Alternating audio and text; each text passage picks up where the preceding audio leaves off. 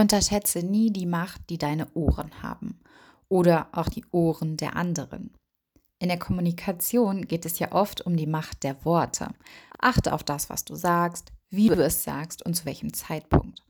Aber tatsächlich ist all deine Mühe beim Reden vergeblich, wenn dein Gegenüber beschließt, auf taub zu schalten. Sicher kennt ihr die alten Leutchen, die auch bei der dritten Wiederholung mit einem Schmunzeln sagen, ach, es tut mir so leid, aber ich höre wirklich schlecht. Aber was rede ich von alten Leutchen? Die Kleinen können das doch auch ganz gut. Nur schmunzeln die dabei nicht so. Wobei, manchmal sieht man auch bei ihnen ein schelmisches Grinsen und muss selbst aufpassen, dass man nicht lacht bei so viel liebenswürdiger Frechheit. Wie am Samstag, als die zweijährige Tochter von Freunden, zum ersten Mal bei uns wohlgemerkt, mit aller Selbstverständlichkeit meine Bücher vom Sofa nahm und trotz mahnendem Nein der Eltern durch die Gegend pfefferte. Zum Kaputtlachen. Wirklich. Aber das ist es ja nicht immer. Mir wird häufig als ein Problem präsentiert, mein Kind hört nicht. Ich frage dann zuerst immer, ob das akustische Hören gemeint ist, aber das ist selten das Problem.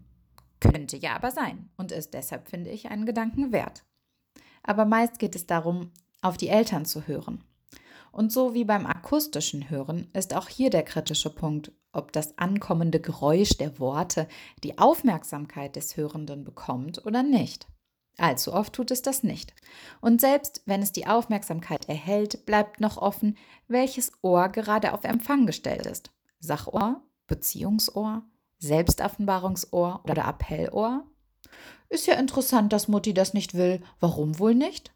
Zack, da liegt es das Buch. Tja, Hören ist Aufmerksamkeit. Aber wir wollen gar nicht nur bei den Kindern bleiben. Wie steht es denn um unsere Aufmerksamkeit und unsere Ohren? Wollen wir hinhören, wenn der Partner etwas sagt? Die Mühe auf uns nehmen, nicht nur bei unseren intuitiv meistgenutzten Ohren zu bleiben, sondern die anderen vier oder drei auch mal auszutesten?